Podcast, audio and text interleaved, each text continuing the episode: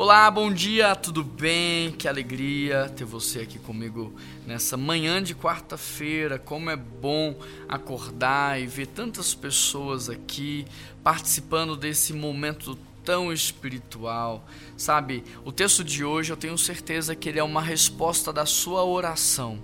Eu tenho certeza que o texto de hoje é algo que você precisava ouvir. Olha só o que diz Isaías 40, 29 e 31. Ele fortalece o cansado e dá grande vigor àquele que está sem força. Me diz uma coisa: você está sem forças ou você está cansado? Qual é a sua situação? Porque o teu Deus, ele pode ou te fortalecer no dia de hoje, ou trazer vigor à sua vida, ou talvez os dois.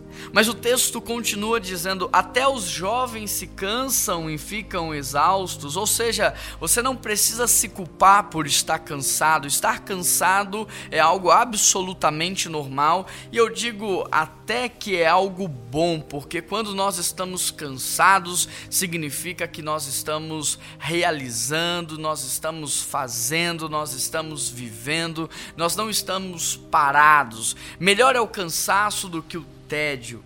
Então o texto diz: os moços tropeçam e caem, mas aqueles que esperam no Senhor, esses renovam as suas forças.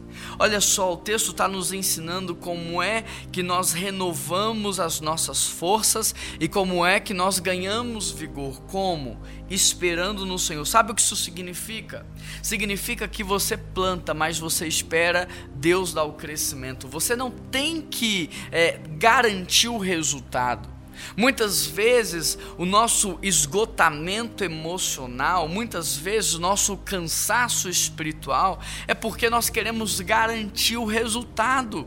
Mas o resultado é Deus quem dá, é Ele quem faz crescer. O nosso trabalho é apenas plantar e esperar no Senhor. E o texto diz que aqueles que esperam no Senhor, esses têm três velocidades ao longo da sua vida. Olha só, presta atenção. Eles voam como águia, correm e não ficam exaustos, andam e não se cansam. Se você está aí na fase da adolescência, entrando na juventude, esse é o tempo de você voar. Você precisa até os seus 40 anos, você precisa voar, você precisa alcançar voos altos, lugares altos, você precisa voar.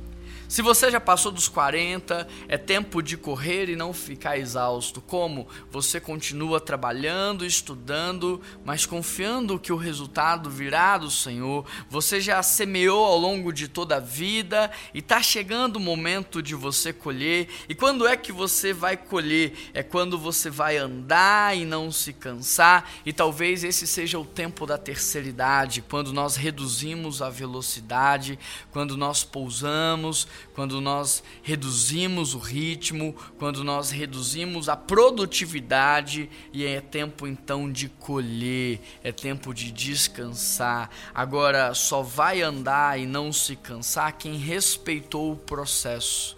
Por isso entenda, em Marcos, você pode ler Marcos nessa perspectiva, há um ritmo de Jesus para as nossas vidas. Cuidado para você não sair do ritmo que ele desenhou, porque as consequências são sérias demais. Um grande abraço, que Deus te abençoe e até amanhã.